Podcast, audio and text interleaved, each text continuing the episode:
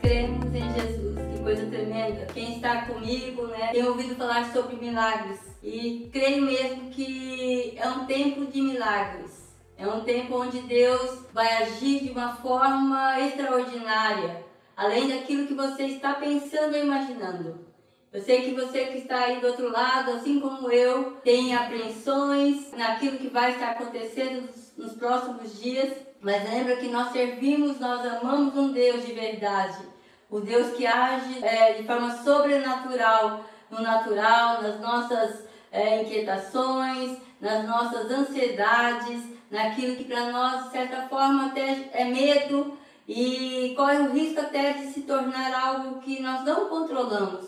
Mas quando nós colocamos as nossas vidas diante de um Deus que age, que age em milagres, nós sabemos que nós vamos viver nesse sobrenatural de Deus e ver coisas extraordinárias, amém? Então, você é muito bem-vindo com a gente. Eu sei que você, que é da comunidade, ou é ou não é, né? Você é uma pessoa muito especial e nós temos é, vivido esse tempo com emoções mil, né?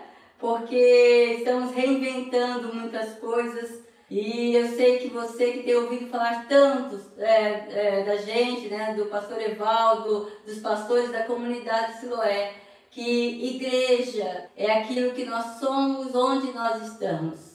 Eu sei que o ajuntamento, a celebração faz parte do propósito de Deus para cada um de nós. Mas como é bom saber que dentro de um lugar que é a minha casa. Eu tenho responsabilidade no reino. Eu tenho responsabilidade de orar pelas nações. Olha que coisa tremenda. Porque eu sou igreja onde eu estou, né? Então não é falácia, não é conversa jogada fora, mas é algo que nós temos que buscar viver, porque é o projeto de Deus para cada um que está, é, que conhece o Senhor, que tem crido nesse Deus vivo. E hoje eu quero compartilhar mais um milagre. Eu estou fazendo não é, uma exegese, mas muito mais uma meditação uh, nos milagres narrados no Evangelho de João. Né? Eu dei uma introdução uh, nesses dias, né, na, na semana passada, que o Evangelho de João ele narra, é um dos evangelhos que mais se preocupa com, a, com o tempo, com a cronologia, com alguns detalhes. E João, ele, até porque o livro provavelmente tenha sido escrito é, nos anos 70, antes de um pouco dos anos 70, né, nos anos 69, porque ele não narra a, a terceira, a segunda destruição do templo, que aconteceu nos anos 70, ou talvez nos anos 90, por isso que ele também não narra. Né? Então ele não tem preocupação em detalhar como é o caso do Evangelho de Lucas. E ele apenas quer contar algumas coisas. E o foco do Evangelho de João é o Jesus, Messias. Ele quer falar ah, principalmente ao povo grego, aqueles que estavam começando a participar da igreja daqueles dias. Então eu queria, antes de nós é, entrarmos neste, neste capítulo 11, eu, eu quero contar uma história porque tem tudo a ver com aquilo que nós vamos falar hoje. E eu intitulei que hoje o nosso milagre, ele tem aparência de morte, mas é milagre. Anos atrás eu ouvi uma história, eu gosto de histórias, né, que me marcou bastante, até mudou minha história, mudou uh, algumas, algumas percepções daquele dia que nós ouvimos, não só eu, mas eu me lembro também o pastor Evaldo e aqueles que estavam mais perto compartilharam daquilo que Deus estava fazendo naquele dia. Eram marcados, né? Não, na época eu tenho a impressão que nem eram nome marcados, era um congresso que nós estávamos é, participando da comunidade. O bispo JB ele trouxe essa história, ele trouxe essa palavra, foi uma palavra tremenda. E essa história marcou porque Deus falou comigo através dela. Eu queria compartilhar com você. Eu não me lembro os detalhes da história, né? Mas eu sei que é, o que é mais importante vai ficar. Né? E eu vou até contextualizá-la, porque na história o cara ele fez uma festa com cogumelos e eu vou falar sobre uma festa com caranguejo porque você gosta muito de comer caranguejos, né? Eu não eu só comi uma vez na minha vida, né? E eu sei que é bom, mas é muito trabalhoso. Mas a história fala que um homem ele pescou, né? Ele foi buscar muitos caranguejos e ele trouxe para casa. E ele resolveu fazer uma festa para os amigos. Então ele chamou os amigos mais próximos, né? Porque eram muitos caranguejos. E ele estava muito feliz. E ele começou então a preparar os caranguejos. E ele, de vez em quando, ele dava para uma gatinha né, que ele tinha, que estava próximo a ele ali, quando ele estava fazendo aqueles caranguejos. E aquela gatinha ela comia aquele caranguejo feito por aquele homem, né? E vieram então os amigos, eles começaram a festa, né? E você sabe que festa com caranguejo, eu sei, a Leila, a supervisora Leila adora caranguejo, né? O Mike também, meu Deus, que coisa é, horrível. Eles passam é, horas comendo caranguejo, né? E eu imagino uma festa com a Leila, com o Mike, comendo muito caranguejo. Só que então, uma hora, o, aquele homem, dono da casa, dono da festa, ele foi até a cozinha.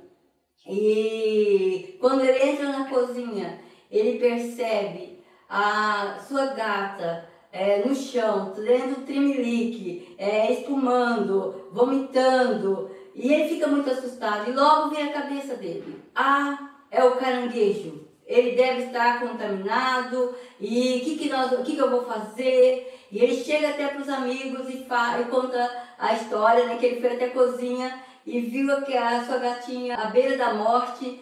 E ele ficou muito assustado, os amigos ficaram muito assustados e todos eles foram para o hospital, né? deixaram a festa e foram para o hospital. E lá fizeram lavagem estomacal, fizeram, é, todo, tomaram medicamentos, né?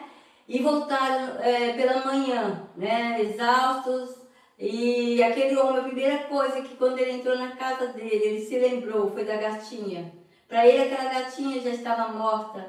E quando ele entrou é, na cozinha, ele abriu a porta, daquele temor de ver a sua gata ali morta. Quando ele entrou, ele então viu a gata, mas a gata não morta, mas com muitos filhotes. Olha, não era morte, era vida. Olha que coisa tremenda. Então, muitas vezes tem aparência de morte, mas é milagre. Eu tenho a impressão que nós estamos vivendo este momento que tem aparência de morte, mas é milagre. Eu queria compartilhar com vocês, então, em João 11. É uma narrativa longa, mas eu vou ler só alguns textos. Você conhece a história, você pode até ler na sua casa primeiro versículo do capítulo 11 até o 44. Vai narrar toda a história, né, que nós vamos estar compartilhando.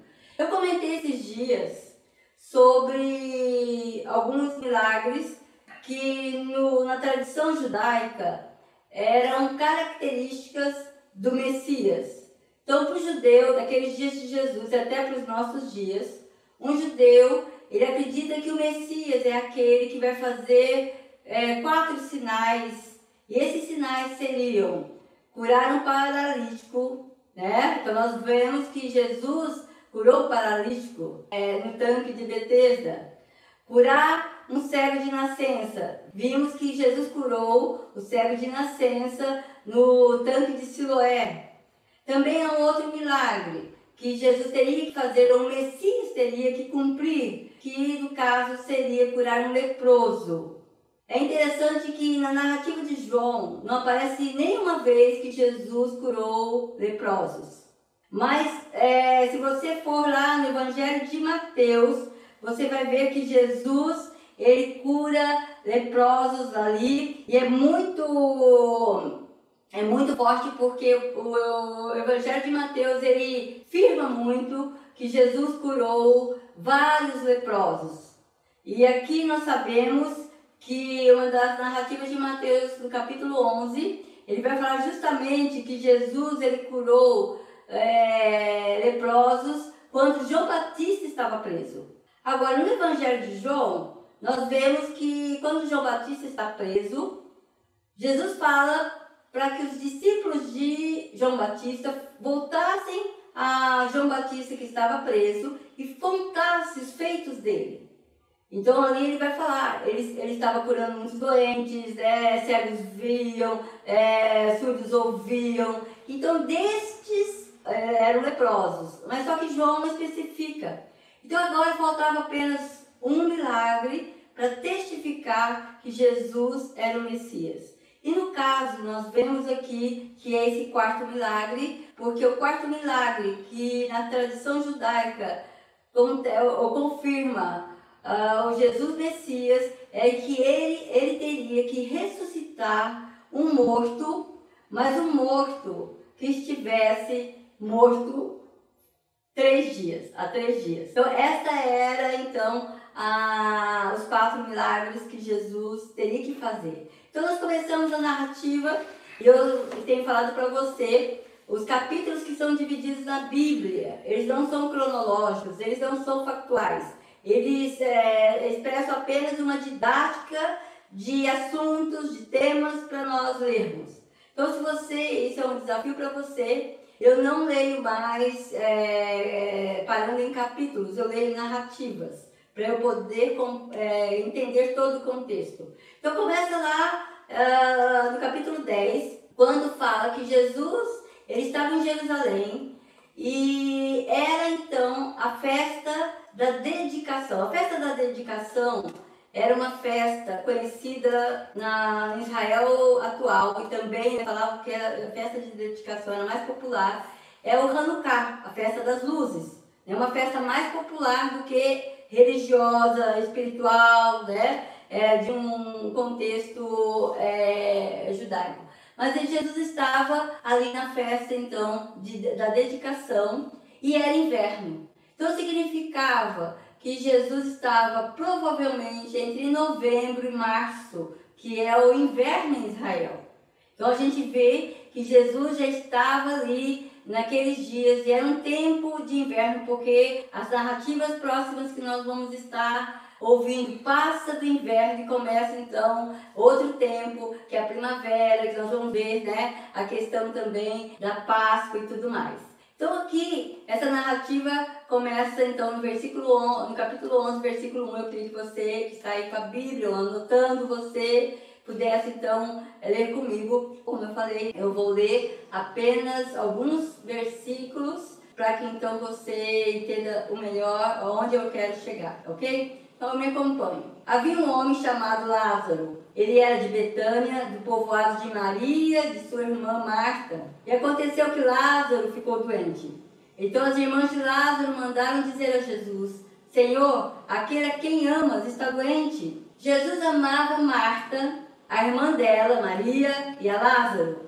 No entanto, quando ouviu falar que Lázaro estava doente, ficou mais dois dias onde estava. Então aqui, olha, Jesus estava agora, ele sai de Jerusalém, porque Betânia, onde morava Marta, Maria e Lázaro, é, são três quilômetros mais ou menos da cidade de Jerusalém. E Jesus agora tinha ido lá, lendo lá no capítulo 10, ele estava na região, né, do Rio Jordão, onde tinham acontecido o batismo, inclusive o batismo dele. Estava já em outra região, mais ou menos mil quilômetros da cidade de Betânia, onde Lázaro é, havia morrido. Né? Então Jesus estava lá e né, então Jesus é, fica sabendo que Lázaro estava doente. Então Jesus disse aos seus discípulos: Vamos voltar para a Judeia. Então ele disse claramente: Lázaro morreu. E ao chegar, verificou que Lázaro, Lázaro já estava no sepulcro havia quatro dias. Então, quando Jesus resolve voltar para Jerusalém, para, no caso, Betânia, que era o lugar ali na região da Judéia, Jesus, é, Lázaro já estava morto há quatro dias.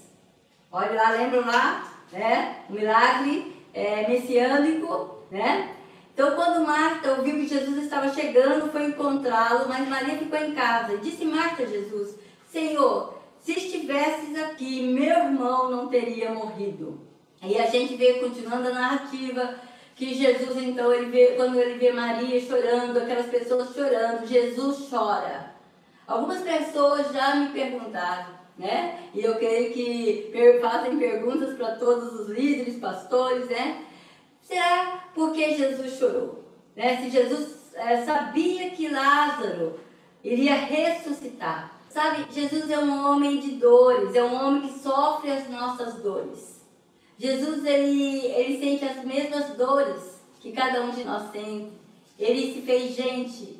E quando ele viu Maria, quem ele amava, Marta, quem ele amava, os amigos deles, os parentes dele, que estavam ali, provavelmente já estavam é, juntos naquele lugar. Lembram lá no primeiro milagre, Maria, é, Maria mãe de Jesus, ele, ela tinha ido a, Betã, a Caná de Galileia, eram todas, é, todas essas pessoas é, provavelmente é, estavam ali juntos, né, conversando é, sobre a morte de Lázaro, e Jesus se compadeceu. Jesus era um homem de compaixão, ele tem, é, ele se, é, se compadece daquelas pessoas que estão sofrendo. Então Jesus chorou e, e os que estavam ali, os judeus, o comentário deles, né? vejam como ele os amava, né?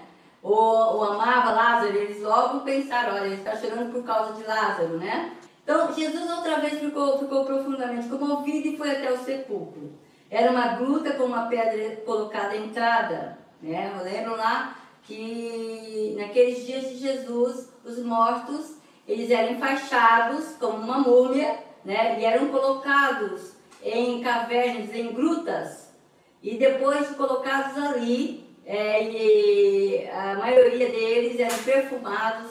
Jesus, é, só um parênteses, aqui quando Jesus ele morre, ele vai ser, ser colocado no sepulcro, numa gruta, como era costume, antes que isso acontecesse, as Marias, né, eram perfumes para poder enfaixar, enfaixando Jesus passar perfumes. É, aqueles perfumes conservavam mais tempo a pessoa, porque afastavam os, uh, os bichos, né? os, uh, os vermes, aquilo que então comeria aquele corpo.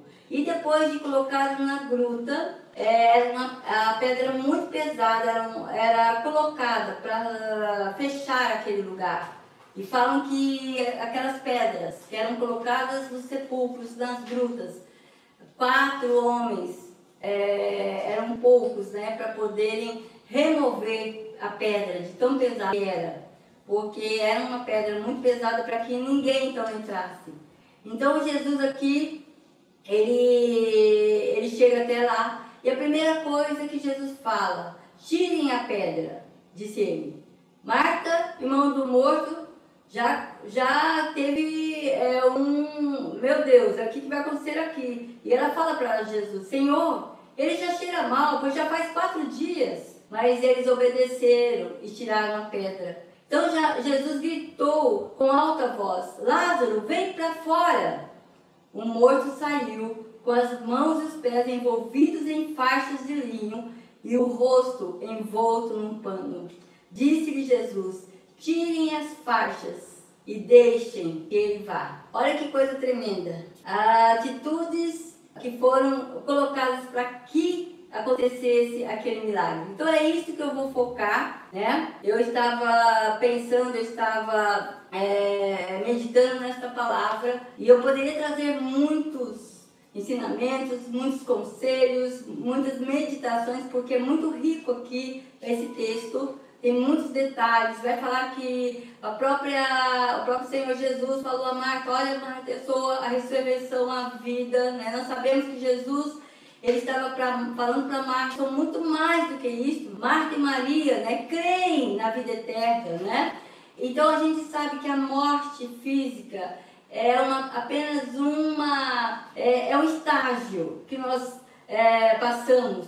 Né? A esperança nós temos falado para você, todos nós viveremos eternamente. Os que escolheram viver eternamente em Deus vão viver com Deus. Os que escolheram eternamente viverem sem Deus vão viver eternamente sem Deus, né? Mas eu creio que você que está nos ouvindo, ou você já entregou a sua vida a Jesus, ou você vai entregar a sua vida a Jesus, porque não há outra opção. Não há outra opção, sabe? Você pode escolher estar sem Deus, mas todo joelho vai se dobrar diante do Senhor um dia. reconhecendo que Ele é Deus. E aqui nós vamos ver, então voltando lá, né, a aparência, a gatinha nossa que teve muitos filhotes, né? Então aqui tinha aparência de morte, mas era um milagre.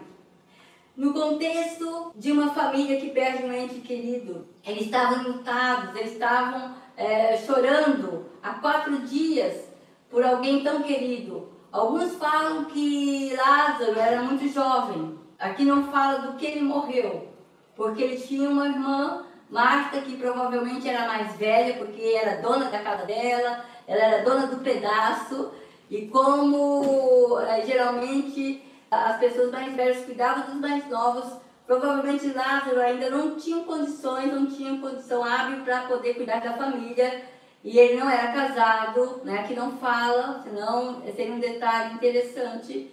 Provavelmente Lázaro, para nós, seria um adolescente, mas naqueles dias ele já era um adulto, já era um homem, né?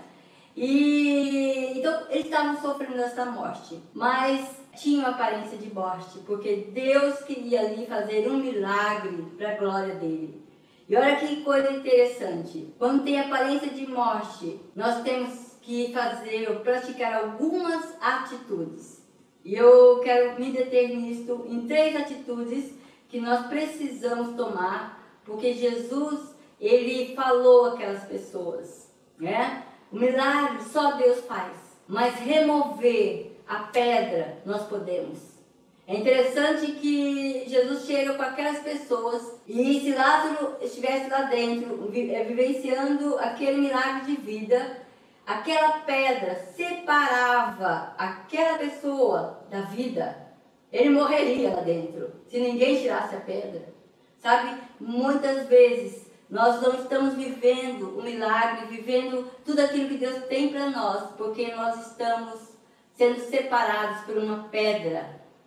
Uma pedra que alguém colocou, uma pedra que nós mesmos colocamos. Nós precisamos remover as pedras. Nós estamos vivendo um momento que precisamos entender que serão muitas pedras que nós teremos que remover. Nós temos falado sobre isso nós ministramos as crianças no Zoom sobre a fake news, né? Temos falado sobre isso, sobre os fantasmas que muitas vezes nos aterrorizam. Nós precisamos remover as pedras para que o milagre aconteça. Sabe? Porque por mais que, que nós tenhamos um milagre, se nós não removermos a pedra, nós não vamos viver este milagre na nossa vida. Então, qual será a pedra que tem separado você da vida? você daquilo que Deus tem para você viver. Eu não conheço a sua vida, mas eu, eu tenho certeza que cada um de nós, muitas vezes, gostamos de ajuntar pedras nas nossas vidas. Pedras que nos atrapalham na nossa caminhada, pedras que nos impedem de, nos impedem de viver tudo aquilo que Deus tem para nós, né? como cristãos, como gente, como cidadãos, como pessoas deste reino. Então nós precisamos é, remover as pedras. E eu oro a Deus que você esteja sendo ministrado nesta palavra e você já esteja é, antenado. Que pedra que tem impedido de viver, de enxergar a vida, de ir para fora, de ver coisas acontecendo? Que pedra, né? Nós estamos confinados em um ambiente muito pequeno, né? Alguns em apartamentos pequenos, né? Outros em casas também, né? Por maior que seja, vocês o confinamento nos traz uma certa fobia, né? faz com que a gente então fique muito parado, muito como se não pudéssemos nos mover. Mas muitas pessoas é, tiveram a chance de viver tantos dias maravilhosos e às vezes esquecendo de Deus, não vivem aquilo que Deus teve é, ministrando na sua vida, mas não perca o tempo, remova a pedra da sua vida para que você possa sair desse seu buraco, sair dessa sua gruta, desse seu sepulcro, dessa tua morte, em nome de Jesus, né? E a outra coisa também que nós vemos que tem aparência de morte, mas é milagre. Jesus fala para que então as faixas de Lázaro sejam tiradas. Né? Olha que interessante, né? Jesus fez o milagre, mas as faixas é, que, de certa forma, para os dias de Jesus, mostravam ou demonstravam alguém morto. Só eram enfaixados como múmias, pessoas que, eram, que morriam, né? E é muito interessante isso, né? As faixas, elas nos mobilizam. Eu me lembro que quando minha filha Ana Carolina nasceu, né, eu falo só Ana Carolina, que hoje já está, vai fazer 37 anos logo, né? Ela, naqueles dias se usava os é, é, coelhos, não, acho que era coelho, né? Que enfaixava, até o pastor Evaldo que gostava de fazer aquilo, né? Ele colocava ela retinha assim, né? Enfaixava ela, a barriguinha dela, né? Por causa do umbigo e tantas outras coisas. Ela ficava durinha, né? Porque a coluna, né? E tal, né? Hoje a criançada nasce andando, quase, quase isso, né? Mas eu me lembro que ela ficava ali retinha, né? É, sem se mover, né? Uma estátua, né? Brincar de estátuas, né? E isso era muito interessante porque as faixas nos mobilizam, nos faz ficar onde nós estamos. Sabe, Deus tem nos chamado para caminhar, para avançar. Há uma carreira proposta para cada um de nós. E esta carreira é uma carreira que para alguns ainda é muito longa, para outros, né, vocês estão no estágio mais avançado, mas mesmo assim vocês não chegaram. O próprio apóstolo Paulo fala que ele não chegou ainda, que ele estava indo para o alvo, né, mas ele não havia chegado. Então eu e você também não chegamos. Então muitas faixas podem nos imobilizar, podem nos é, travar, né? E aqui vamos lá, falando sobre a nossa vida, quantas coisas têm nos imobilizado. A, a pedra tem nos impedido e a faixa tem nos imobilizado. Nós ficamos parados, nós não sonhamos mais, né? Nós não avançamos. Eu estava ouvindo o, eu acho que é o presidente geral da OMS, a Organização Mundial da Saúde, falando e eu vejo que ele é de uma outra cultura. A nossa cultura ocidental, principalmente nós brasileiros, que temos uma sociedade é, de muitos jovens, por isso que até nosso presidente está não muito talvez preocupado com isso, porque o jovem ele consegue muito mais é, vencer algumas situações da saúde, né? Faz exercícios, é todo malhado, vai para cadeia, aquela coisa toda, né? Que os idosos estão querendo acompanhar, né? Mas olha que interessante, né? Eu não lembro o que é, não sei se é Teres, o nome dele, eu não sei qual é o nome do, do você pode até lá é, pesquisar, né? Mas o que me chamou a atenção, ele é um etíope, né? um africano, mas até eu pensei, uh, olhando a, o jeito dele, eu pensei que ele fosse indiano, porque eu sei que na Índia tem essa cultura, né? na China tem essa cultura, os países orientais têm essa cultura, né? De honrar os idosos, de valorizar os idosos. E a grande preocupação dele é ter uma voz para todas as nações. E ele falou sim que se nós não cuidarmos dos nossos idosos por causa dessa pandemia, nós vamos perder a sabedoria do mundo. Olha que coisa interessante. E ele falou assim: olha, os jovens têm o vigor, mas os velhos têm a sabedoria. Sabe, eu sei que você tem muitas coisas incríveis que Deus tem colocado na sua vida. Eu não sei a sua idade, né? Mas nós sabemos que quando nós avançamos para o alvo, que é ser como Jesus, o alvo que nos é proposto, proposto, este alvo nos leva cada vez mais a adquirirmos sabedoria. E quantas vezes nós, em vez de nós avançarmos, nós ficamos enfaixados na nossa atuação, na nossa forma de existir. Mas eu quero dizer uma palavra, e eu quando eu ouvi o, o presidente da OMS, OMS falando sobre esta compreensão desses dias, do cuidado com os nossos idosos, né? É, sobre todo esse tempo que nós estamos vivendo, a preocupação dele de que a sabedoria nós não teremos mais e tudo mais, né? Mas eu, veio logo no meu coração uma, uma profecia, né? E Deus falou a mim, né? Eu creio que fala também a todos nós, né? É, Deus falou que nos últimos dias, nos últimos dias, os velhos sonhariam. Sabe, eu, eu creio mesmo que você que tem mais idade, né? Você, se você não tem sonhado, Jesus, ele não vai voltar, sabe? Porque essa profecia é tácita, né? essa profecia ela vai ser cumprida. O derramamento do Espírito Santo lá em Joel, uma geração dos últimos dias, vai fazer com que todos nós sonhemos. E os sonhos, os projetos nos levam a avançar. Então não fique paralisado como se fosse uma múmia, como se tivesse sido enfaixado como morto. Porque tem aparência de morte, mas Deus quer fazer um milagre na sua vida. E por fim, ah, o que Jesus falou para aquele morto vivo, né, Lázaro, é que ele deixasse, né, é que as pessoas deixassem ele fosse. Jesus ele tinha planos em relação a Lázaro, conforme Jeremias, né, 29:11. Deus tem planos e projetos para todos nós e são planos de prosperidade. Olha que coisa tremenda, sabe? Não, não fique na caverna, né, como se fosse é, um momento de depressão. E eu não estou falando porque eu sou otimista, eu estou falando porque eu creio, sabe? Se você crê, você é, está sendo testado. Tem aparência de morte, mas é milagre. Tem aparência de um tempo terrível, mas é milagre. E eu tenho insistido que Deus, e nós temos falado sobre isso, que eu creio que é o tempo de avivamento. E se nós temos clamado como igreja por um avivamento, genuíno, um avivamento que faz com que as pessoas se voltem para Deus. Eu creio que é um tempo de milagre.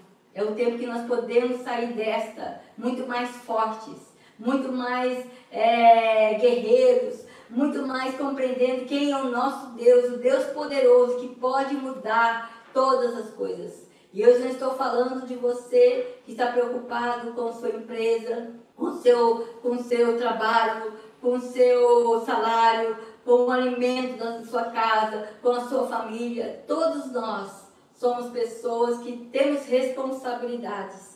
Eu não estou falando de um evangelho tópico, um evangelho que é, não é palpável. Estou falando do evangelho verdadeiro, o evangelho de Jesus, que fala que Jesus, ele passa conosco todas essas situações nós seremos mais do que vencedores em Cristo Jesus.